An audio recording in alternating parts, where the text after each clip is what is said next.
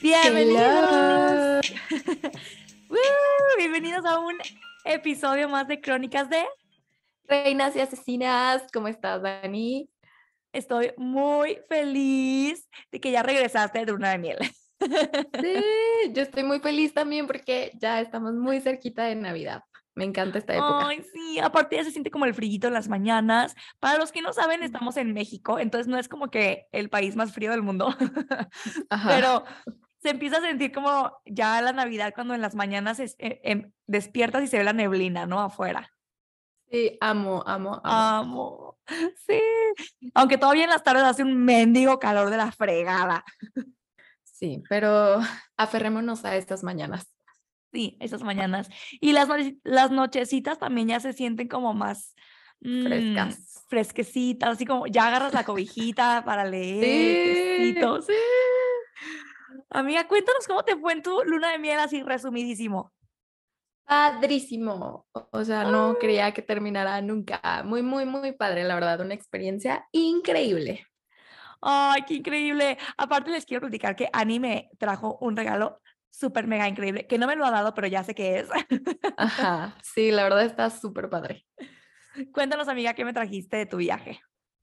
Pues en mi luna de miel, uno de los destinos fue Tailandia y me encontré unas copias de Harry Potter que son súper ¡Ah! diferentes a las que estamos acostumbrados. Nunca las había visto y las vi y están increíbles. Si pueden, búsquenlas en internet, así, portadas de Harry Potter en Tailandia, están divinas. Estoy, ya lo, quiero tener en mis, en mis brazos, así, acariciar ese libro. en tres días que te vea. Ay, sí, es cierto, en tres días vamos a ir a la FIL de Guadalajara. No sé si, digo, yo no sé si en cada país hacen, supongo que sí, ¿no? Ay, la verdad, no sé, pero sí sé que la de Guadalajara es de las más famosas. Ajá, y grandes. Sí, hace, es la Feria Internacional del Libro y en Guadalajara se hace una vez al año y normalmente es por estas fechas, ¿no? Octubre, noviembre. Em, y esta vez lo están haciendo más pegado a diciembre, pero todos los años vamos y está súper padre porque cada año es como un eh, país invitado, ¿no? Sí, me encanta ir a la FIL. Amo ir a la FIL, sé súper en perra. Ajá, claro. Ay, no, pero no importa, es parte de la experiencia. Ah, yo siempre me he preguntado así de, ¿de dónde sale tanta gente que quiere ir a la Feria Internacional del Libro? Si siempre que conozco a alguien y, les digo que leo, todos me miran con cara de...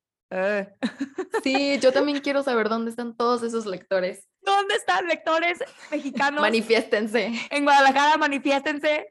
Urge un book club. Pero Total.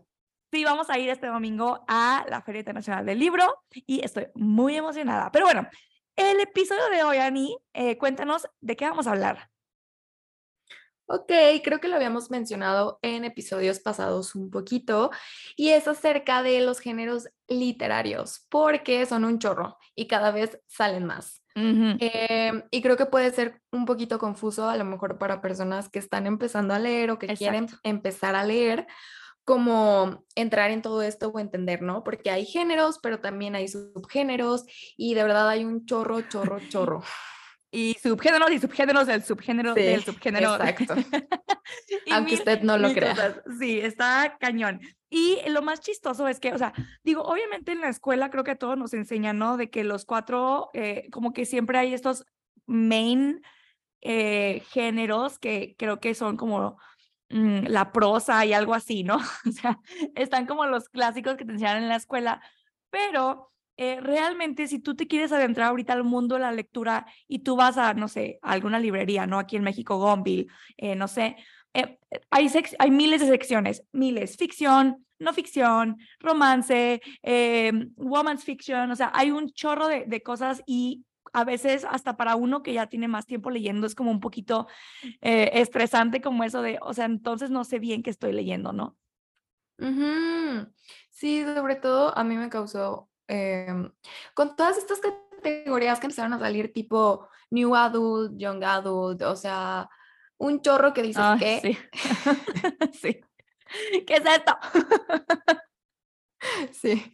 Soy adulto, joven o no, dígame. Sí. ¿En dónde entro?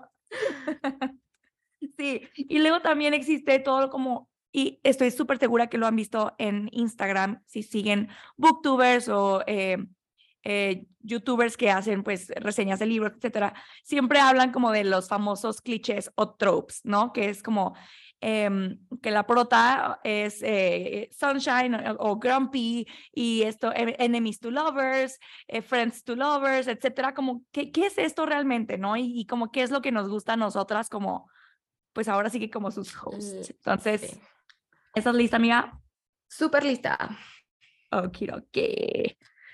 Pues mira, ¿te parece si podemos comenzar como que qué nos, qué nos enseñan en la escuela, no? O sea, creo que en la escuela nos enseñan como eh, los géneros literarios como tal, ¿no? Que es el narrativo, lírico, dramático y didáctico, este, y es como de, ¿qué es eso?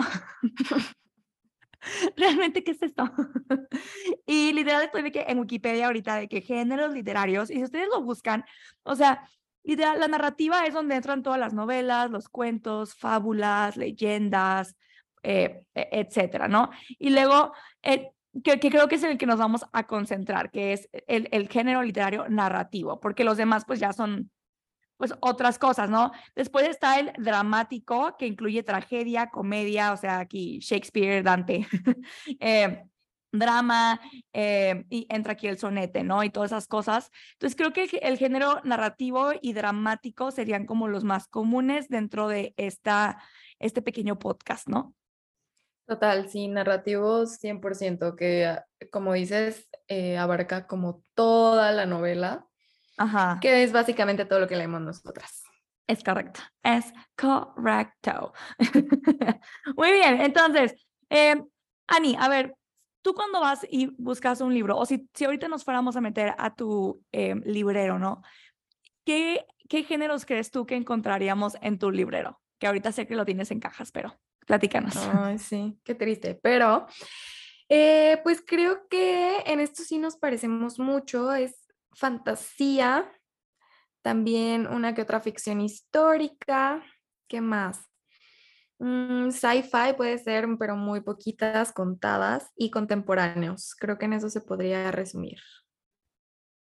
Totalmente de acuerdo, o sea, creo que yo tengo exactamente lo mismo y me gustaría como que entendiéramos un poquito de qué, qué es esto, ¿no? Y podemos empezar por las más típicas, que es el romance, ¿no? O sea, ¿qué, qué realmente define un, una novela como romance y qué define una novela solamente como ficción, porque o podemos empezar, Ani, qué es ficción y qué es no ficción, que creo que es lo más sencillo, ¿no? Sí, híjole, es que son demasiados temas, pero sí. Sí. Pues ficción y, ficción y no ficción creo que está muy self-explanatory, ¿no? O sea, ficción es todo lo que se sale de la mente de una persona, o sea, es, es, es creado y no realmente sucedió, ¿correcto? Ok. Y no ficción es algo basado en hechos reales que puede tener alguna modificación ahí como para traerle teatro, pero usualmente si no es ficción, puedes asumir que es algo que realmente sí sucedió, ¿correcto? Exacto. O sea, aquí entrarían creo que todas las eh, biografías, este, ¿qué más? Por ejemplo, el diario de Ana Frank. Ajá, sí, sí, sí. El diario de Ana Frank es algo no ficción, o sea, realmente sucedió y eh, se tiene evidencia de todo lo que Ana Frank sucedió, ¿no? ¿Correcto?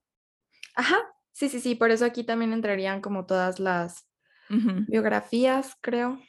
Sí, como todas las, las, historias, ¿no? O sea, por ejemplo, eh, si tú lees alguna eh, novela histórica no, de no ficción, que es algo narrado e, e, en, hechos reales, ¿no? O, por ejemplo, saliéndonos un poquito de los libros, pero eh, toda la parte de los documentales, ¿no? O sea, es una novela documental o, donde realmente entrevistaron gente, etcétera, se hace una investigación, pues también es algo no ficción. Pero no nos gusta eso, entonces. sí, no, creo que no somos mucho de ese team. Nos gusta más el team ficción. ¿Por qué? Porque pues uno quiere salirse de la realidad, amigos. O sea, la realidad apesta. sí. O sea, ¿quién quisiera deprimirse más? O sea, ¿por qué? ¿Por qué leerías algo que no, no, no sé, no sé, es mi pensar, o sea, y lo he visto en TikTok bastante. Yo llego a leer eh, este tipo de libros cuando tengo ganas de aprender cosas. por ejemplo, sí, acerca de alguna, por ejemplo, leí la biografía de Michelle Obama, que es muy interesante, este, o libros que son meramente como para aprender, ¿no? Cosas nuevas, no lo sé, pero la verdad son contadas, o sea, no me acuerdo de hecho de ningún libro que haya leído de ese tipo, entonces sí. Pero acabas de dar un muy buen ejemplo. Por ejemplo, también creo que, ¿te acuerdas de la chica que salía en iCarly? La, es la, la, que, la que la hacía de Sam, la güerita, Janet McCurdy. Ah, sí, sí, sí. Ah, que publicó la, su autobiografía también hace poquito, ¿no? Ajá, publicó su, su, como historia de vida y todo lo que sucedió mientras ella, que creo que se llama I'm Glad My Mom Died. Sí, este, está súper heavy. ¿no? Y, eh, por ejemplo, esa es una novela, eh, eh, pues, no sé si está como catalogada como novela, pero es un libro, pues, de, de no, ficción. No ficción, exacto. Donde ella cuenta, pues, todo lo que le sucedió con Nickelodeon y por qué su mamá la, pues, abusaba de ella de, de manera emocional, etcétera, ¿no? Entonces, existe, no son mi tipo de género. Creo que ese libro sí se me antoja leerlo, pero no es mi, tipo mi tipo de, de género. Entonces, creo que ficción es como lo que más nos eh, metemos, ¿no creo? ¿No crees? Ah, total, sí. Sí, sí, como, o sea, como dices, creo que la mayor parte de las personas que leemos, mm, no diría como es para escapar de la realidad, pero creo que es muy entretenido, es como cuando ves una peli o algo así. Exacto. O sea, exacto. Totalmente. Entonces. Totalmente. no podría estar más de acuerdo. Es que realmente, o sea, hay, hay un TikTok, yo con mi TikTok, hay, acabo de descubrir TikTok, soy una señora, ya lo sé, pero tengo apenas, tengo apenas como un mes usándolo y estoy maravillada. O sea, y todos oh sus ejemplos son de TikTok, quiero que sepan. Tengo una amiga que siempre es como de que, no, es que acabo de descubrir esto y es súper malo para ti. Yo, ¿dónde lo viste? En TikTok. TikTok. Pero bueno, sí.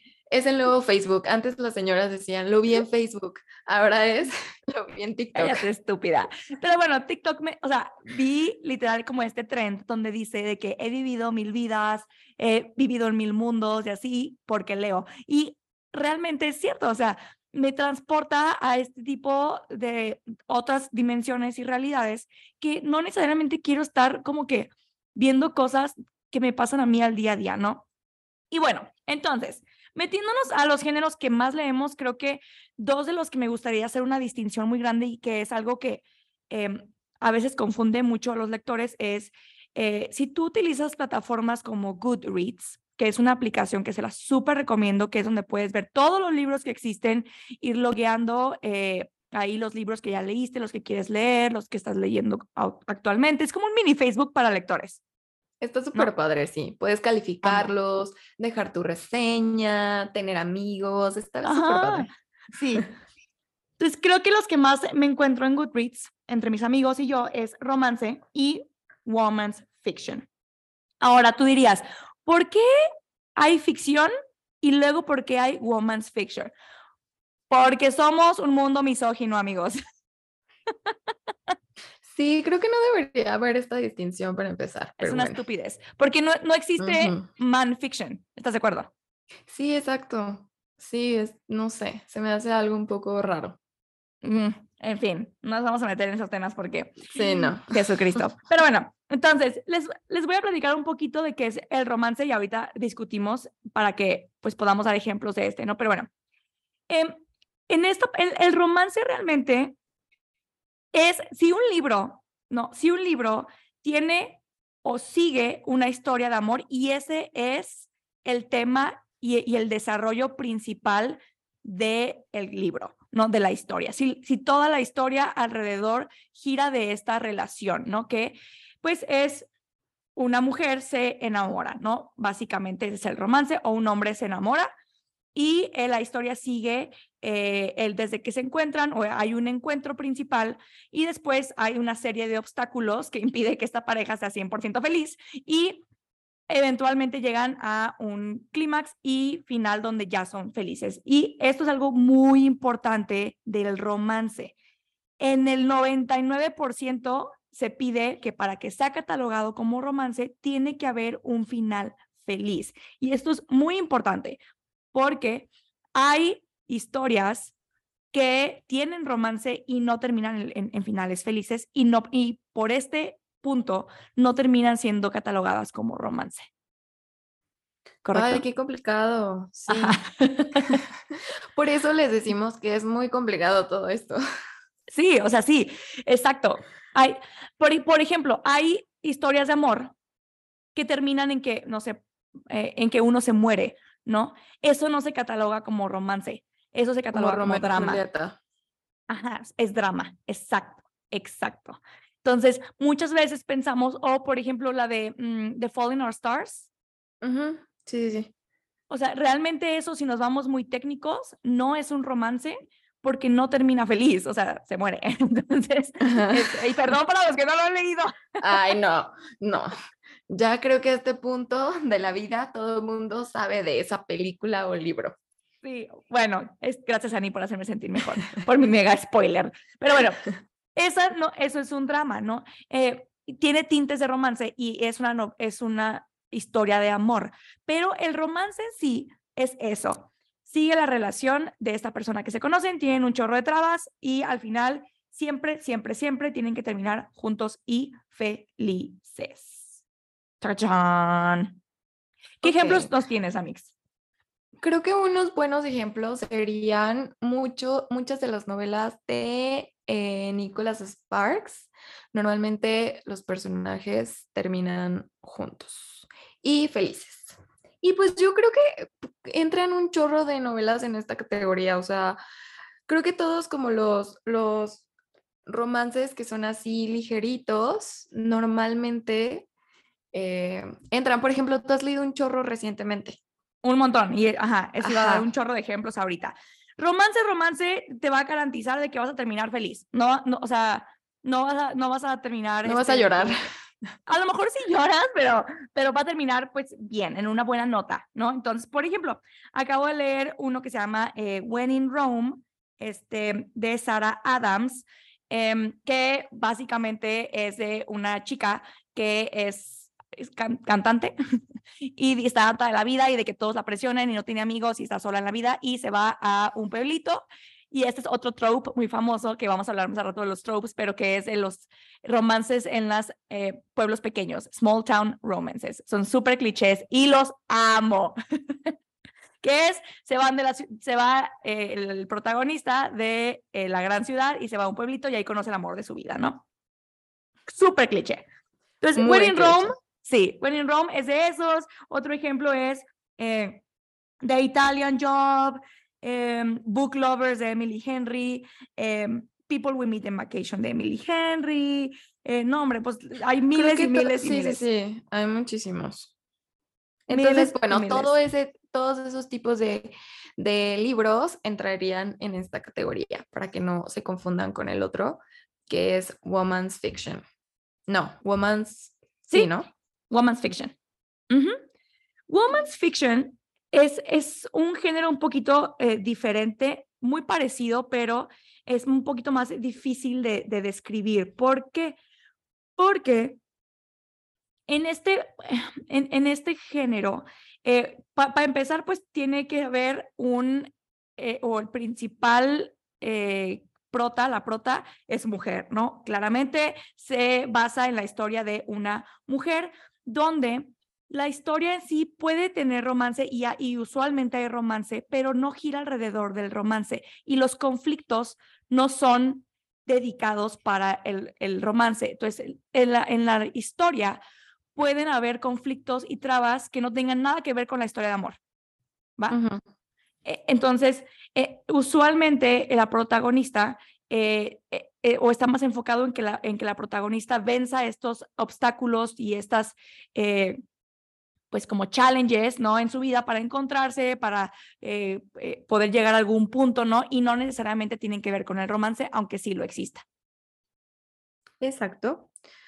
Creo que uno de estos podría tal vez entrar em, Los siete maridos de Evelyn Hugo, que aunque Ah, sí tiene romance, creo que se centra un poco más en sí. como todo el journey de, de Sí, Evelyn, sí, ¿no? sí, sí, tienes toda la razón, no lo había pensado. Y fíjate que ni siquiera me he metido a ver cómo está catalogado ese, pero pues eh, en base a la descripción que investigamos, totalmente entra de eso, ¿no? Porque tienes razón, o sea, no va alrededor de una historia de amor en sí, sino más bien como de, de la- del journey De o de su todo el vida, viaje. ajá. Ajá, Ujú. exactamente. Exacto. Eh, otro que, digo, ya los he dicho, es mi, serie favorita, es eh, eh, Trono de Cristal.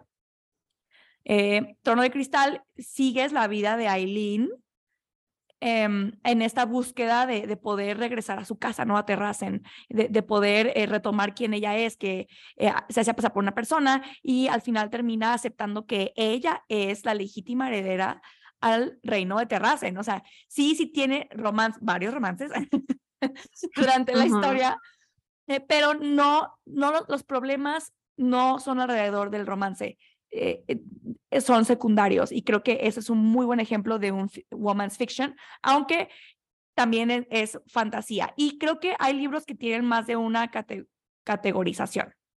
Ah, total. Aunque creo que se categorizan por lo, lo que la mayoría, ¿no? Por ejemplo, en este caso creo que estos libros están catalogados como fantasía, pues por todo el mundo y por todo lo que hay alrededor de. Pero sí, total, es, es una, es woman fiction. Es correcto. Y por ejemplo, o sea, eh, eh, eh, woman's fiction puedes, es como un subgénero, ¿no? O sea, puede, porque puedes leer woman's fiction contemporáneo, puedes leer woman's fiction de este histórico, eh, no puedes leer woman's fiction de este de, algo eh, de sci-fi. O sea, hay muchísimas eh, géneros que pueden tener este subgénero, ¿no? Pero creo que es importante que comprendamos un poquito que eh, existen estas dos categorías y, y muchos, de hecho, autores y escritoras lo han comentado, ¿no? De que, creo que lo, creo que lo dijimos en algún episodio, Ani, de cómo al categorizar mi, em, mi libro como woman's fiction me están quitando el 50% de mi público. Sí, y es algo que hablaba la protagonista de Beach Read, de Ah, los sí. capítulos pasamos, pa- pasados, perdón, que pues ella escribía eh, romance y justo decía esto, o sea, que al escribir este género, que es romance, pero en enfoca, o sea, como en woman's fiction, le quitaban muchísimo público y, era, y, y ahí- fue cuando hablamos de esto. Correcto. Em, entonces, por ejemplo, otro muy buen ah, ejemplo de woman's fiction es eh, The Help. ¿Has, has visto la película? Sí, la que es de... mm, Que hay una peli con esta... Es con Emma, es con Emma Stone. Sí, sí, sí, sí, sí, sí, ya sé cuál es. Me encanta esa peli. Eso es woman's fiction. O sea, sí hay como romances y como co- otras cosas, pero el problema principal no es el romance, es otra cosa completamente y está dirigido, está protagonizado por una mujer, ¿no? O por ejemplo, eh, la de em, Amar, Rezar y Eat, Pray and Love, Comer, rezar y amar. esa también es woman's fiction. Este, em, y por ejemplo, romance entra, no sé, em, eh, eh, Orgullo y Prejuicio de Jane Austen. Es romance. Sí, sí, sí, ahí total, si le quitas el, el romance, pues no, No- no hay nada. novela. Ujú. Es, ándale, diste un muy buen ejemplo. Quítale el romance y ¿qué queda? Sí, sí, Nada. sí. Sí, cuando le quitas el romance y te queda una historia, Exacto. The Notebook eh, eh, es, es, es romance, ¿no? ¿Por qué? Porque al final, digo, se mueren, pero se mueren juntos. Entonces, sí, sigue siendo feliz. ¿Qué? Ok, bueno. Termina feliz. Bueno, o sea, no. no, sí, sí, sí. Sí, sí entiendo, pero se escuchó chistoso. Sí, ya sé, ya sé. Disculpen, amigos. bueno, ok. Entonces, em, e- estos son como unos de los más típicos que ustedes van a encontrar, ¿no? Eh, ficción, no ficción, romance, woman's fiction y después está la parte de fantasía. ¿Qué define un libro como fantasía? Pues creo que está muy claro, digo, todo, absolutamente todo lo que no existe en este mundo, pero aquí creo que también hay una confusión porque está... ¿Un sci-fi?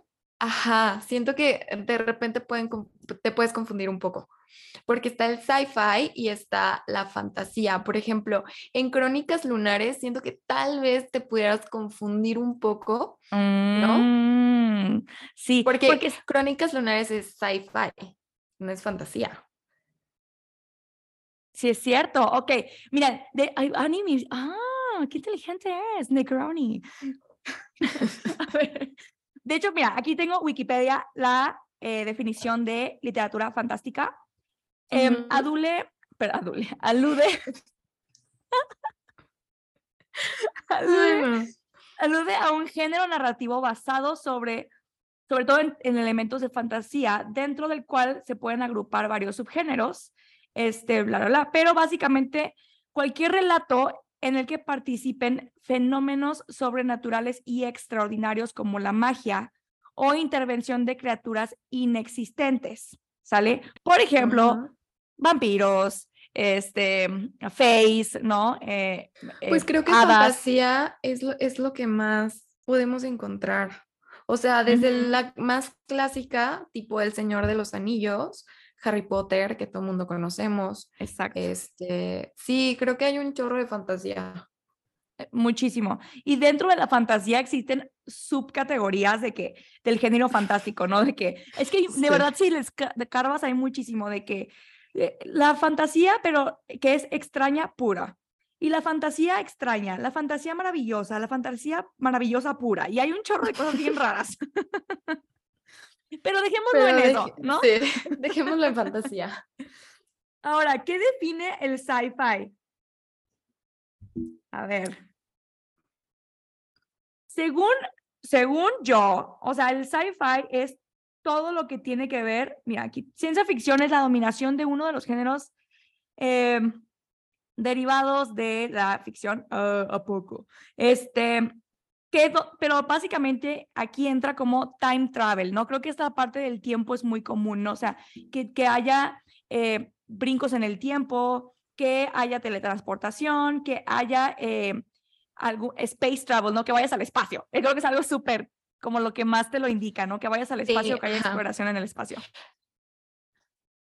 Creo que un buen ejemplo de sci-fi que todo mundo conocemos es Star Wars. O sea, sci-fi eh, desde, según lo que yo leí y entiendo, es como la novela que incluye cosas tecnológicas que no existen. O sea, como dijo Dani, puede ser teletransportación, viajes al espacio, que no estamos tan lejos, pero vida en otros planetas. O sea, que sea como... Eh, sí, sí, sí. Otras pues, galaxias. Ajá, naves espaciales, o sea, bueno, naves espaciales, pero que puedan hacer cosas que en la vida real no se pueden. Y usualmente son futuristas, ¿no? Sí, sí, sí, total. Usualmente, usualmente son súper futuristas o, o, te dan como esta impresión de que es algo que va a pasar de que mucho tiempo después, ¿no? O sea, eh, normalmente es como algo de wow, o sea, vuelan los carros y como cosas así, ¿no? Ajá, ándale, sí. Y dentro de eso también hay un chorro de, de, subcategorías, ¿no? Está fantasy fiction, que está, o sea, eh, que este, esta ficción, fantasía, que tiene todas estas cosas como de, del espacio, etcétera, ¿no? Existe toda la parte de distopía, que la distopía es literal Hunger Games. Sí, o también, ay, ¿cuál? Se me fue el nombre. Una muy famosa, ¿cómo se llama? Ah, Divergente. Ajá. Divergente es sci-fi, es ficción y es distopía. ¿Qué es distopía? Distopía básicamente te dice cuando e, es un mundo usualmente futurista, aquí entra el sci-fi, donde ya tienen, viven en muchos planetas diferentes y tienen naves y vuelan y tecnología bien chida, donde con el dedo lo mueven de la cocina a la sala y así.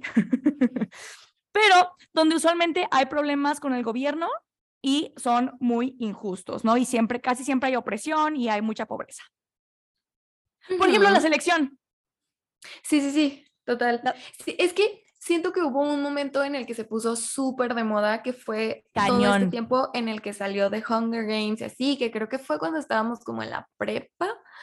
Sí. Este, estaba de verdad súper de moda ese tema.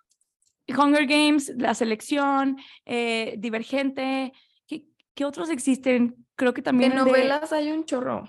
Hay muchísimas de distopía, pero distopía entra normalmente dentro de sci-fi, porque la distopía es como este, ya pasó la Quinta Guerra Mundial, ya es súper futurista, ya estamos súper avanzados, pero eh, tenemos nada más el, esta, esta parte donde vivimos los ricos y todos los demás trabajan para nosotros y son unos pobres y hay un héroe. Creo que la Reina Roja podría entrar en distopía o no. Es que yo no la he leído. Sí, de hecho creo que sí, e, es distopía, sí. Ok, pues sí, esa, ese es otro género muy importante. Amiga, vamos a hacer una pausa porque eh, después vamos a empezar ya cada vez más y más adentro y para ya no pararnos. ¿Te, te late? Ok, ahorita regresamos. Regresamos. Ay, se, se ve bien raro.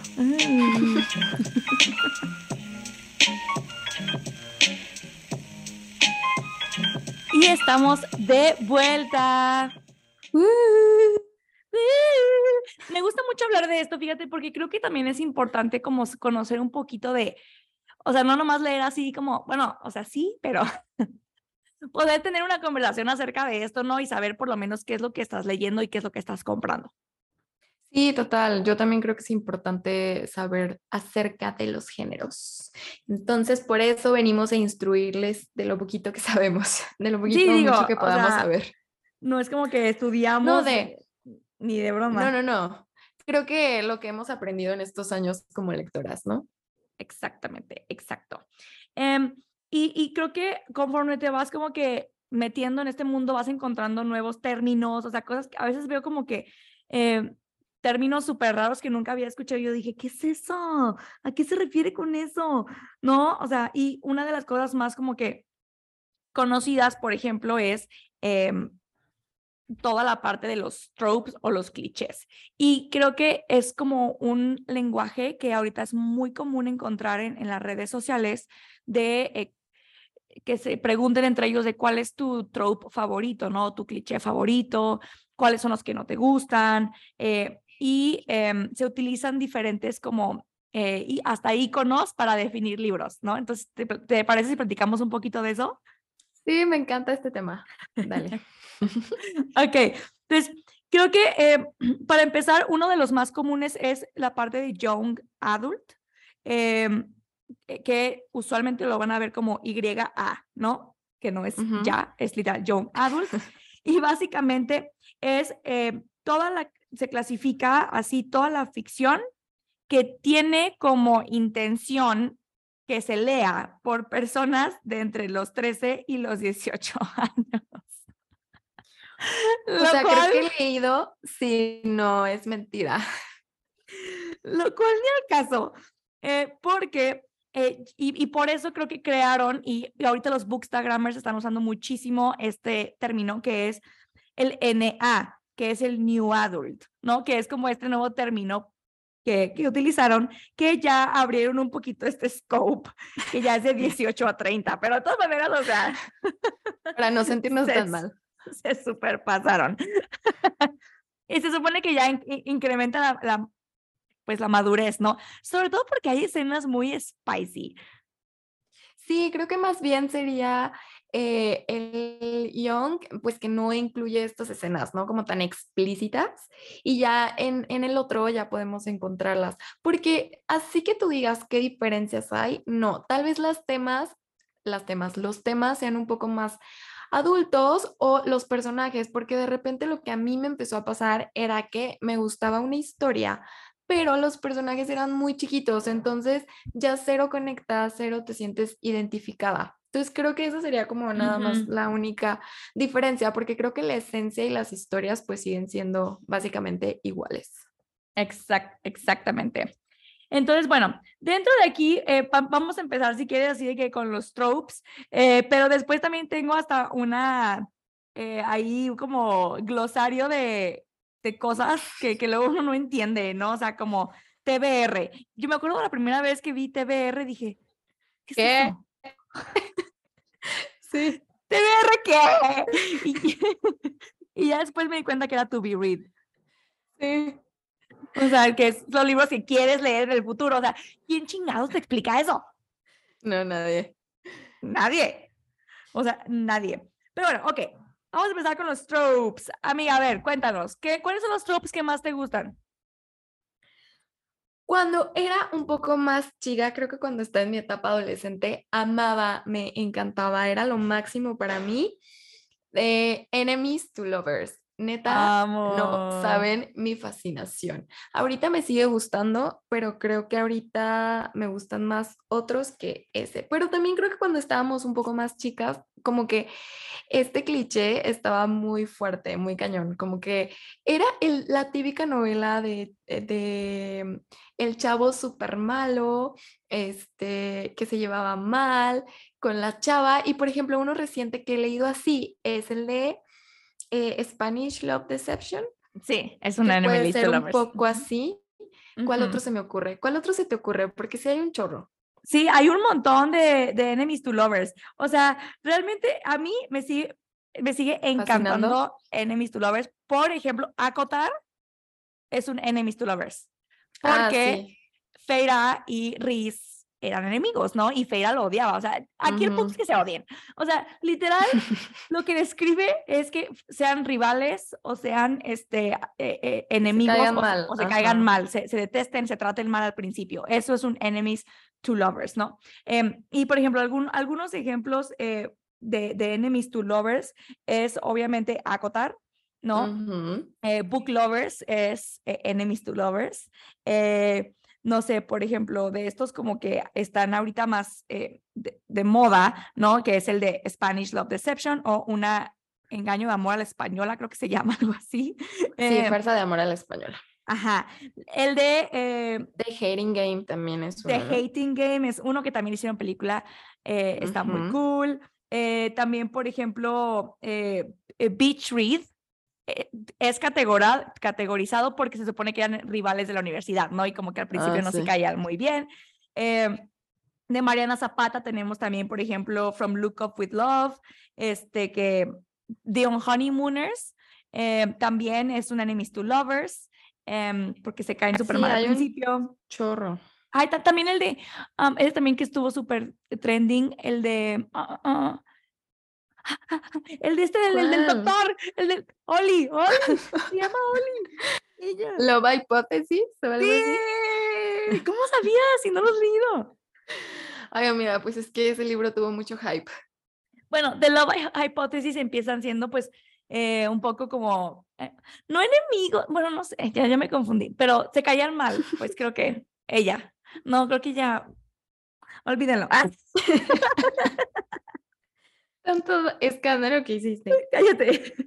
Pero bueno, entonces esos son algunos ejemplos de Enemies to Lovers, eh, Love on the Brain, que también es de el- la misma que escribió am, el de, de Love Hypothesis, también es, es un Enemies to Lovers. Ah, ah, uno que acabo de leer, Cardan y Jude, que son de el, eh, Ah, Cruel el Prince, príncipe el cruel. príncipe cruel, son, es uno de los Enemies to Lovers más heavies que he leído, amiga. Pero ellos sí se pasan, porque he visto No. comentarios. Este. Está heavy. Sí, o sea que neta, ajá, otro nivel. O sea, usualmente los enemies to lovers. Hay, hay Son super de- light. Bueno, o sea- es que ahí va. Hay unos que me chocan. Los que son enemies como dos páginas. Ah, sí, es- eso a mí tampoco me late. Y aquí hay otro eh, como cliché, que es el slow burn. Y ese sí lo disfruto mucho. Porque a mí me choca eso de que a las dos páginas están súper enamorados y se aman y van a dar la vida por el otro. No, a mí me gusta de que poco a poquito, porque realmente así es un romance, o sea, vas de poco a poquito y me encanta cómo te envuelven, de que sí, amo ese cliché, me encanta. Pero hay unos que neta ya, o sea, estás a punto Sí, ya no de, de puedes. O sea, o de sea, que ya, por favor. Riz y Feira se besaron, o sea, como hasta el 70% del segundo libro. Ya me quería Ujú. morir. Yo estaba con Ani de ¿cuándo se van a besar? ya, por favor. También acabo de leer uno que tiene un super slow burn. este que es el de Life's Too Short. Ahorita les digo de quién es. Eh, Life's Too Short de Abby Jiménez. Eh, tiene un slow burn muy heavy, pero está padre. No, no llega a hartarme, pero sí es un muy buen slow burn. Y básicamente es eso, o sea, es donde eh, literal no, no tienen ningún tipo como de contacto físico o de, de mm, ¿cómo se- Sí, pues es aparte del contacto, o sea, como que no tienen nada romántico entre ellos. Como que te dan dando como guiños, como que es esta parte, como que sí, como que no, como que te coqueteo, pero como que este siempre no. Y tardas mucho en llegar como a esa relación romántica como Ya. tal. Ajá. Sí, ándale, exactamente. Exacto. Es cuando tardan mucho en llegar a como a decir, ok, te amo, yo también, y se besan, ¿no? Ajá, E- Ese exacto, punto. Y usualmente los slow burns vienen de, eh, de libros donde los protagonistas eh, o eran enemigos y por eso tardan tanto como en aceptar que se superaman. eh, O amigos. Amigos o friends to lovers, que ese es otro, mega Otro. trope que a mucha gente le mega encanta. Sí, a mí la verdad se me hace muy cute cuando son de friends to lovers. Se me hace como muy tierno. Eh, Sí, fíjate que us- usualmente el Friends to Lovers es, eh, es tierno. Por ejemplo, un Friends to Lovers que, que leí es el de... em, ay, se me acaba de ir. No. Ay, el de ah, People. People We Meet in Vacation, de Emily Ah, Henry. ok, ajá. People We Meet in Vacation son dos amigos que tienen mil años y usualmente son personas que por no querer perder la amistad no se van al romance, ¿no? Y, y usualmente el cliché con esa- esos libros es que se enamoran de su amigo, pero nadie se, y también el otro, pero también estúpidos y nunca se lo dicen, entonces sufren a lo estúpido y se ponen celosos de otras personas porque nunca se confiesan por no querer perder la amistad. Eso Ujú. es básicamente un Friends to Lovers. A ver, ahora, ¿cuál es un cliché que no te gusta? O sea, que te choque o no hay ninguno. Ah, fíjate que sí, sí hay unos que, que, que me chocan. Me choca el cliché del embarazo. Me choca. ¿Dónde No lo sale soporto. eso? Hay un chorro de. Esto- claro que sí. No manches, Ani. Te voy a demostrar que existe. Hay un justo un libro que, que acabo de ver eh, con una. Güey, hay una chica que me encanta. Le sigan en Instagram, se llama The Real Life Book Reviewer. Y eh, justo sacó un review donde dice, me choca el trope del embarazo sorpresa. De, bueno, ay, me embaracé. Ay, Dios mío. Como la película de ¿Qué culpa tiene el niño? Ah, ya, ok. Ay, me juzgas. Pero es que creo que nunca he leído una novela con ese cliché, te lo juro. Ahí está. Las- Voy a dar un ejemplo de uno. Lizzie's, Lizzie Blake's Best Mistake. Ese es, tiene el trope de surprise pregnancy. No, creo que nunca he leído una amiga. No lo hagas. No, no sean cool. Sí, no, creo que a mí tampoco me gustaría. Siento que, aparte de que está súper quemado, Quemadísimo. como que no, sí, como que no engancha eso, ¿no? No, fíjate que hay otro que no me gusta que es el de em, el de miscommunication, o sea, el de falta de comunicación, que no se dicen nada nunca. Eso me choca. Mm, ¿cómo? Es que usualmente el, el de, el de miscomunicación es uno de los más de los más como frustrantes porque usualmente se balancean ambos protagonistas, ¿no? O sea, ya sea la mujer o el hombre son los que dicen las cosas y el otro no dice nada, se guarda las cosas, ¿no? Pero cuando los dos protagonistas no se dicen nada, Mm, ya. y, y siempre están viviendo en malentendidos gigantescos porque ven algo y es como de, ay, de seguro hizo eso porque esto. Y el otro, ay, de seguro hizo eso porque esto. Pero nunca se dicen ni ver de. ¿Sabes? No manches, me desespera un, pero un montón. Hay, hay una, de hecho, en el de, em, de Love Hypothesis, la hipotenusa del amor, hay una parte donde ponen, utilizan este trope y me desespero. Es como de, si solo hablan. O sea, neta, si solo lo dijeras, de verdad, o sea, están bien estúpidos. Ay, no, perdón, me desespero. Sí, sí, sí, sí, sí. Creo que sí lo utilizan en muchos libros de, de romance, ya sé a lo que te refieres. Y no me gusta. No. No, a mí también me desespera, porque No, sí, bye. justo tienes ese pensamiento de, Güey, si ¿Por qué no dijeras- hablan? O sea, neta. Sí. Sea, Ay, si no. solo le comunicaras eso, o sea, todo sería más fácil, pero son como dos protagonistas donde no son o muy, ah, no sé, callados o yo no sé, pero ay, no me choca eso. Bye. Sí, No me total. gusta. En Mm, yo ¿Qué creo que otros no te gustan odio o no te gustan? ninguno. Mm, me llegan a desesperar, pero así como que lo odie, no. Por ejemplo, tengo un amor-odio con el cliché de la elegida. Ah, ¿cuál? Porque, mm, no sé, como con los libros que, de re- por ejemplo, me, me pasó un poco, ay, híjole, es que no, no quiero spoilear, pero mm, me pasó, ¿Cuál? no, no quiero spoilear Dilo, dila. con el de dila. trono de cristal. O sea, siento que ya sabes lo que, o sea, quién va a ser y que es la elegida que va a salvar a todo el mundo. Entonces digo, lo disfruto y me gusta, pero al mismo tiempo es como de, ay, o sea, ya sabíamos que era ella, ¿sabes? Como que tengo un amor-odio. A mí sí me gustan las del elegido, desde Harry Potter. ¿Sí? O sea, como que a mí siempre, sí, yo disfruto mucho como eso de la leyenda de y tú eres el elegido.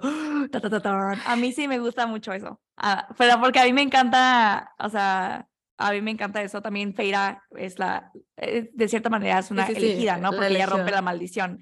O sea, la humana elegida que llega y salva. O sea, como a mí, a mí se llama Soccer for It. A mí me encanta.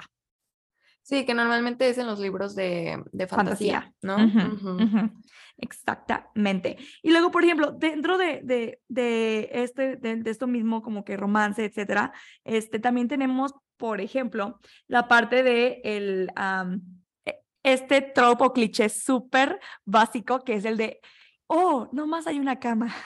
Ese me encanta. O sea, ¡Amo! neta, es como, sí, siento que ese cliché es mi gusto culposo, me encanta. Amo. También pasa en la de Spanish Love Deception, también pasa en Sí. una escena con, con Riz y Feira. Sí, amo ese cliché. Es como, ese "Ah, cliché. hay una cama. Duerman juntos, perros. y que en la noche así de que la manita, sí, amo. Muy. Ajá, sí, ese sí me encanta. También el cliché de promete no enamorarte conmigo. Ajá, Ah, heavy. sí, porque ya sabemos en qué va a acabar eso, pero aún Claramente. así nos sigue gustando escucharlo. Exacto, exacto. Este, otro que me gusta muchísimo em, es el de eh, Grumpy Sunshine. Ah, sí, sí. Como que Amo. esos personajes tienen algo, ¿no? Aparte. Pues es que siento que mm, tienes como las, y, y- y más cuando son a dos puntos de vista, que puedes leer la parte de él y de ella, em, se me hace muy cool, pero Grumpy Sunshine básicamente es cuando uno de los protagonistas en este romance es súper eh, enojón o no es como muy alegre, ¿no? es medio gruñón. Y el- el- la, otra prota, la otra prota es este, pues toda feliz y rainbows y, y, y ja, ja, ja, y la vida es feliz y etcétera, ¿no? Por ejemplo, The Beach Read ujú. Sí, ese se me ejemplo clarísimo, clarísimo de Grumpy Sunshine, ese, súper claro. Ujú, O Sí, el de la hipótesis. pensar en otro. Ah, es que por- ese no lo he leído. Pues también, por ejemplo, otro trope es el de workplace, ¿no? El que pasa en el trabajo. También es uno súper cliché, que sea un romance de trabajo, ya sea que es tu jefe o que es amor, este, ahí entre enemies to lovers, entre, pues, como rivales de trabajo o de escuela, ¿no? O sea, es como muy común también es, esa, esa parte. Y, eh, por ejemplo, otro que es mi favorito, Ani, es el de eh, forced proximity. Mm, mm, sí, ese también lo disfruto mucho. cuando están de- tienen que estar a huevo juntos un Sí, sí, mes, me sí. vale. Sí, ese, ese también me gusta. Como Feira, Feira y Riz tuvieron en el libro 2 Force Ajá. Proximity por el trato con Riz, que tenía que llevarse la fuerzas. Sí. También, también este. mm, Ay, se me fue el nombre, el que te gusta, el de de cristal. Se me fue el nombre. ¿Cómo se llama? Ay, ¿de qué hablas? ¿De Trono El de trono de cristal, sí, sí, sí. El que me caía ¿Quién? mal a mí al principio. El, el de cabello plateado. ¿Cómo se llama? Rowan. Sí, ese. ¿Qué? Arrepiéntete. Rowan, bebé Whitehorn. Sí, No, yo a- a mí me cayó muy mal al principio y te lo dije. Sí, oh, es que es, es odioso, claro que es odioso, Sí. pero después es glorioso, de odioso a glorioso, amiga. sí, Sí, pues, Tienen un force proximity son forzados. ajá. porque la entrena. Ándale, sí, esos, esos tropes donde tiene que a fuerzas estar ahí y no hay escapatoria, ¿no? O sea, eh, eh, tienen que pasar un verano en una pinche cabaña o tienen que estar juntos. Por ejemplo, el de, eh, leí uno que se llama The Italian Job, que son enemies to lovers y están eh, por conveniencia entre los dos deciden eh, eh, irse a Italia a cuidar como una casa de un señor ricos en, em, en Lake Como, en el lago Como, y pues los dos tienen que cuidar la casa y tienen que vivir ahí, ¿no? Entonces es force proximity. Y como son enemies to lovers, está muy cool. Amo, amo prox- force proximity. Me encanta porque hay mucho drama. Sí. Y Amo. también se da mucho. Sí, pues es que normalmente no solo, no solo es un cliché, o sea, sí van de la mano varios, pero sí, ese también me encanta. Y cre- creo que, ¿cuál otro cliché? Fake dating. Ah, claro, claro, cómo se me pudo olvidar. Amo, amo. Acabo de leer justo un fake dating que es el de The Deal de El Kennedy. ¿Sí es el Kennedy? A ver, para no darles mala información. Sí, el Kennedy se llama The Deal. Es de hecho una sagana, o saga, Una sagana. Ay, amiga, ya. Me voy a jubilar. Es una saga que se llama The Off Campus. Pero la verdad es que solo leí el primero porque me dijeron que es el único que vale la pena. Y está muy padre. Y es también un fake dating, que es donde hacen básicamente un trato de fingir ser novios, ¿no? Entonces, em, y siempre terminan enamorándose, claramente. Spanish Love Deception también tiene eso.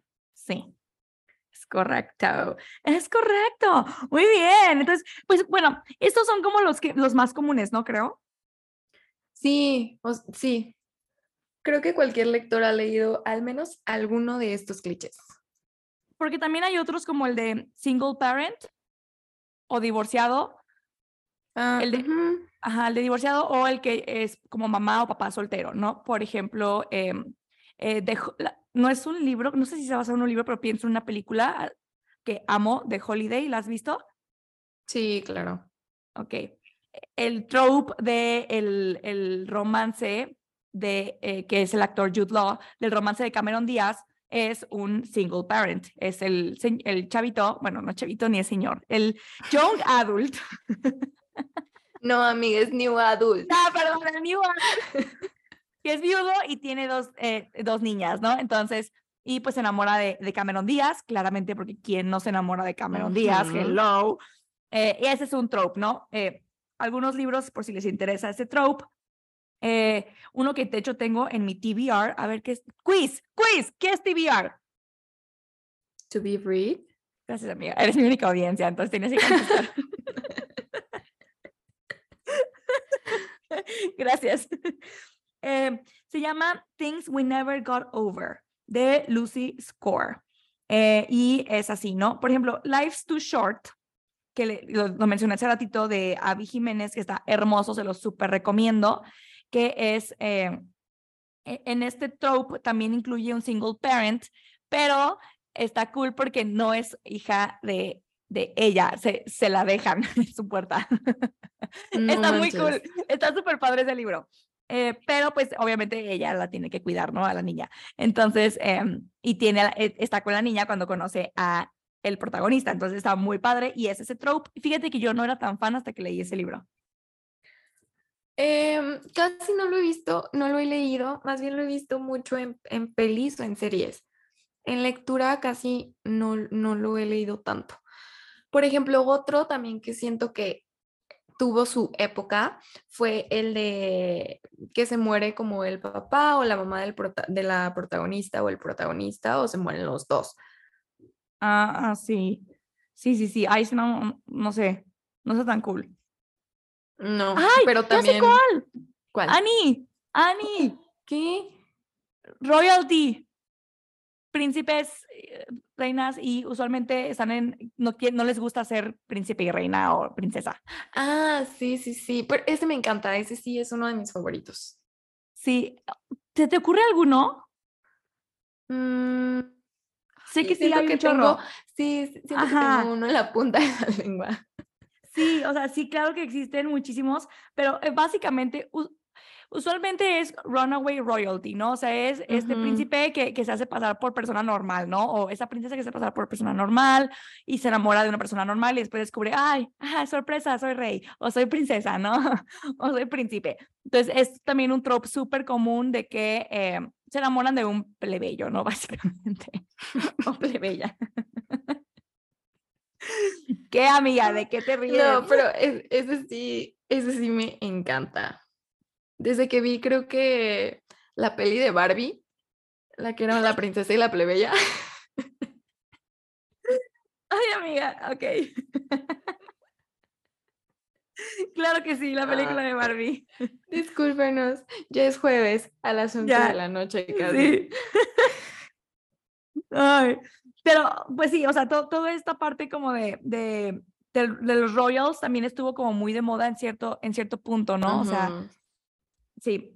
Ok, entonces, bueno, para terminar el capítulo de hoy, porque realmente era básicamente platicar de esto, ¿no? O sea, no era nada complicado. Les quiero platicar, eh, a- vamos a hacer unos jueguitos de This or That entre Ujú. Ani y yo, pero aparte les queremos platicar que próximamente, el próximo, próximamente el próximo, ¿qué me pasa? No sé, amiga, yo también me pregunto lo mismo.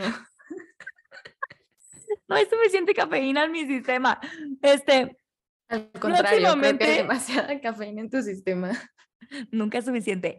Nunca. ¿Ubicas Gilmore Girls? Claro, claro, la amo. Ok, yo soy la mamá. I need coffee on an IV. Inyéctenme el café en la vena, directito, amiga. Esa soy yo. Me identifico. La pinche Rory me cae bien gorda, pero la mamá, excelente. Ay, Soy yo. sí, me- pero me encanta la serie. Sí, o sea, sí, pero Rory a veces, ay, Dios mío, Rory, por favor. O sea, Sí, a mí también a veces me harta. a veces se hace como medio, bueno, en fin. Eh, no, no, no entremos en eso porque no terminamos como cuando empezamos a hablar de Pretty Woman.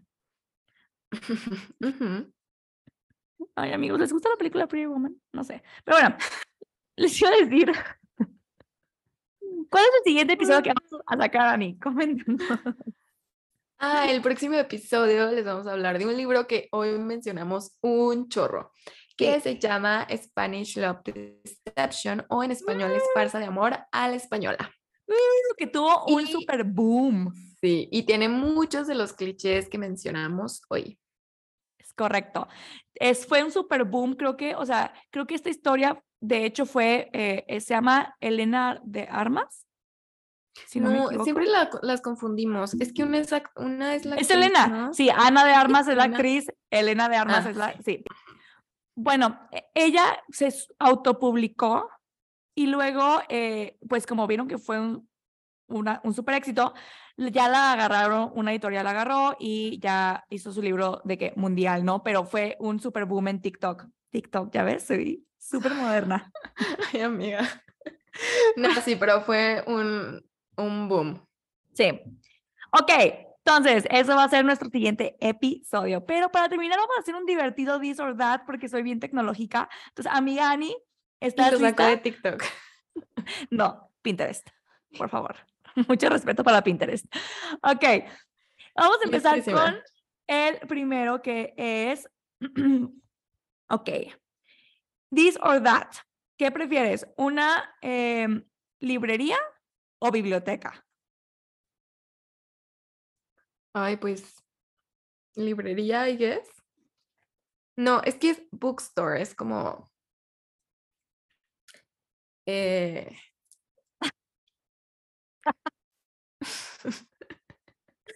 O sea, la librería. libre- Ok, vamos a saltarnos ese. El siguiente es. Ay, no, no, no sé qué nos pasa hoy. El siguiente es. Ok, sí, este es importante. Eh, ¿Pasta dura o pasta blanda? Pasta blanda. Sí, pasta blanda. Pasta dura se ven muy bonitos, pero son muy difíciles a veces de maniobrar. No. O sea, imagínate, yo leí Kingdom of Ash.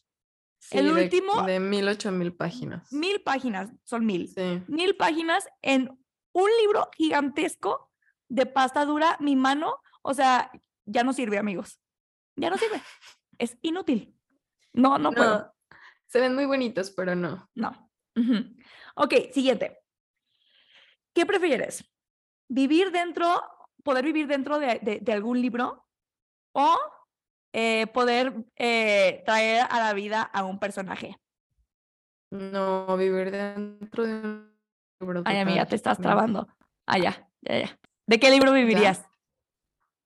Pues es un chorro, o sea, empezando en Harry Potter, ¿quién no quiere ir a esa escuela? Ay, sí, imagínate ir a Hogwarts. Ajá. ¿De qué me sirve traer a un solo personaje si puedo estar con el personaje en el libro? Amiga, pero ¿qué tal que ese personaje es Riz? Ay, pues. Bueno, buen punto. No, pero no. Vivir dentro de un libro, ¿tú? Yo. Es que puedo, puedo sacar a. Ay, tengo, tengo muchos crushes. Entonces, imagínate que dices, yo a ti, vente para acá y te voy a ma- materializar, pero también pudiera vivir en Velaris. Ujú. Mm, diremos, para no sonar muy creepy, que vivir en Velaris. no quiero asustar a las personas. Ay. El siguiente, ¿qué prefieres? ¿Que esté escrito en primera persona o en tercera persona? Eh, ay, Uy. depende. Sí, está muy difícil. Uy, uy, uy. Es que, por ejemplo, hay libros muy épicos en tercera persona. Por ejemplo, Trono de. Cristal. Ay, no sé. No, Es- creo que me voy por tercera persona.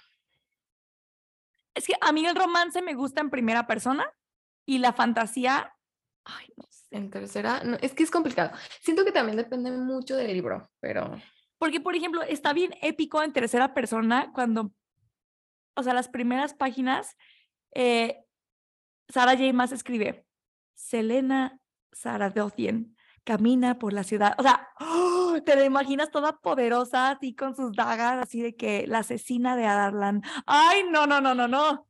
Es que siento que Me en tercera chills. persona, sí, o sea, te pueden explicar mucho mejor las cosas porque es como un narrador flotante en los en las pelis, o sea, te explica todo, exacto, ve omnipresente. Exacto, ve todo y te explica súper bien como lo que está sintiendo cada personaje. Y cuando es en primera persona, pues solo estás teniendo la perspectiva de esa persona y lo que ella piensa de las demás, pero pues es desde su perspectiva nada más. Entonces, sí, creo que tercera persona. Y, y creo que por eso acabas de dar algo súper importante. Todos los tres libros de Acotar están escritos en primera persona desde la perspectiva de Feira, ¿no? Pero el libro cuatro, el de Silver and Flames, está escrito en tercera persona. Mm, ya, Entonces siempre viste a todos bajo los ojos desde de su Feira perspectiva, ajá. y ahora lo ves desde este narrador eh, omnipresente. Entonces también por eso no me gustó tanto, creo, el cambio de narrador. Sí, probablemente. También siento que es muy difícil hacer el cambio cuando ya leíste, por ejemplo, toda una saga en primera persona y luego te la cambian. Ajá, exacto. Pero me gusta mucho primera persona cuando eh, tiene eh, dual point of view. O sea, cuando es un capítulo, por Mm, ejemplo, de que eh, ella y luego ot- otros capítulos es él, ¿no? Entonces creo que eso está muy cool. Ujú, Sí, sí, sí. Ok, siguiente. Mm, mm, mm. ¿Precuela o secuela? Híjole, depende. Creo que me, creo que me gustan más las precuelas. Ay, yo no sé, es que las Sí. secuelas tienen fama de ser muy malas. Sí, yo precuela. Pero en las precuelas a veces siento que ya no, no es la misma, el mismo No. mood, porque no sé. Es que no has tenido- leído. He tenido muy malas experiencias con precuelas, a excepción Ah. de Trono de Cristal. Creo que ese es el que más o menos me ha gustado. Me aburrió un poquito, pero creo que la última parte vale la pena. La precuela de Trono de Cristal. Ah, sí, la de. Assassin's Blade. Sí. No, es que amiga, qué precuela la de Shadowhunters. O sea, no te pases de Ah, lanza. bueno. De esta sí he escuchado de todo el mundo que está súper buena. Es que wow, es que wow, wow, wow, wow. Guau, guau. Por ejemplo, Fantastic Beasts es precuela Sí, sí, sí. a Harry Potter. Y no Me me, gustan encanta precuelas. tantísimo. Ok. No, yo creo que me quedé con secuelas. Ok. Ok. Mm, ¿Contemporáneo o fantasía? fantasía. Sí, total fantasía, yo también. Histórico, sci-fi. Yo histórico. Sci-fi. Vas. Esa no tengo idea de qué significa. Cuando en el libro viene como el mapita, como en Trono de Cristal que viene el mapita, Mm, o Que solo te lo describen. de cómo Ah. pronunciar Ay, no. mapita. chafa, Pues total el mapa, sí. Aparte me emociona un chorro tener el mapita y como ir viendo, Sí, como que lo hace más real. Sí, amo. Amo muy heavy. Ok. eh, vamos al siguiente que es eh, This or That de Romantic Hero Edition. Ok, ¿qué prefieres? Perdón, no te creas, no, vamos a este otro, al de, ay, ¿qué está pasando? Mi celular se volvió loco, amigos, espérenme. Aquí, está, ok. Em, ¿Qué prefieres, Ani? ¿Brujas o face? No, brujas. Por ¿En Mainon. serio? Sí. No, yo face. ¿Prefieres ladrones o asesinos? Asesino. Sí. Siento que están cool, sí. Sí. No, no somos raras, ¿eh? O sea, discúlpenos. No. Ok. Ok, ¿prefieres em, que haya como eh, eh, montañas o bosque? ¿Bosque? Una pregunta muy extraña. ¿Castillos o, o- o pueblitos así en cabañitas? Castillos, obviamente. Yo soy 100% de castillos y esas cosas. Héroes o villanos. Ay, eso está heavy. Tengo un amor muy heavy por los villanos, pero también, también. me gustan los héroes. Creo que villanos porque eh, son menos comunes. Los héroes, todo el mundo estamos acostumbrados en todas las historias. Y villanos, es muy difícil que haya villanos buenos. Sí, si hay un buen villano como Arobin, Arobin es un buen villano, pero Sí. me una vez ah, vi un TikTok que dice, enamórate del villano, porque el héroe te va a sacrificar a ti para salvar al mundo y el villano va a sacrificar al mundo para salvarte a ti. Sí, villanos me gustan mucho. Ok. Mm, y em, podemos terminar con el último que es, ok, ¿qué prefieres? ¿Billonario? O sea, que, que, el, que el prota sea un billonario, así de que es como este Christian Grey, Como 50, ajá, sombras de Grey. Ajá. o que sea pues un chico del small town, así que conociste una librería en, en, en el pueblo 1. Ay, creo que en el pueblito. Se me hace muy cute. Billonario. Ok. A mí que viniera el Mm, helicóptero, por favor, gracias. ¿Músico o atleta? Músico, creo. Creo que sí, creo que músico. Pero tienen Realeza. mejor cuerpo. Pues sí, pero algún día se acaba, amiga. ¿Realeza o político? Obviamente realeza. no Realeza. se pregunta. ¿Qué clase de pregunta es esa? Quiero ser princesa. Ok, creo que vamos a terminar con este y está súper bueno este This or That. ¿Chico malo o chico bueno? Chico bueno, que diga malo, malo forever. Sí, total. Como el que les platiqué del libro que estaba leyendo de The Italian Job que tiene una cicatriz y que estuvo en la cárcel. Sí. Me acuerdo de ese episodio perfectamente. Chico malo, forever. Chico malo con complejo, más bien, chico bueno con complejo de chico malo. Sí. Eso, eso. Que primero sea de que, ay, sí, soy malo, pero por dentro sea, soy un caballero, ten, písame para que no toques este charco. Ajá. Así. Ay, bien. no. Pues con esto nos despedimos el día de hoy. Ani, muchísimas gracias por compartir este, no es- iba a decir este escenario, este micrófono con, conmigo. Sí, estuvo súper divertido este capítulo. Muchas gracias, que tengan un excelente día. Soy Daniela Correa. Yo, Dani Alvarado, y nos vemos en Nos el próximo vemos. episodio. Bye. Bye.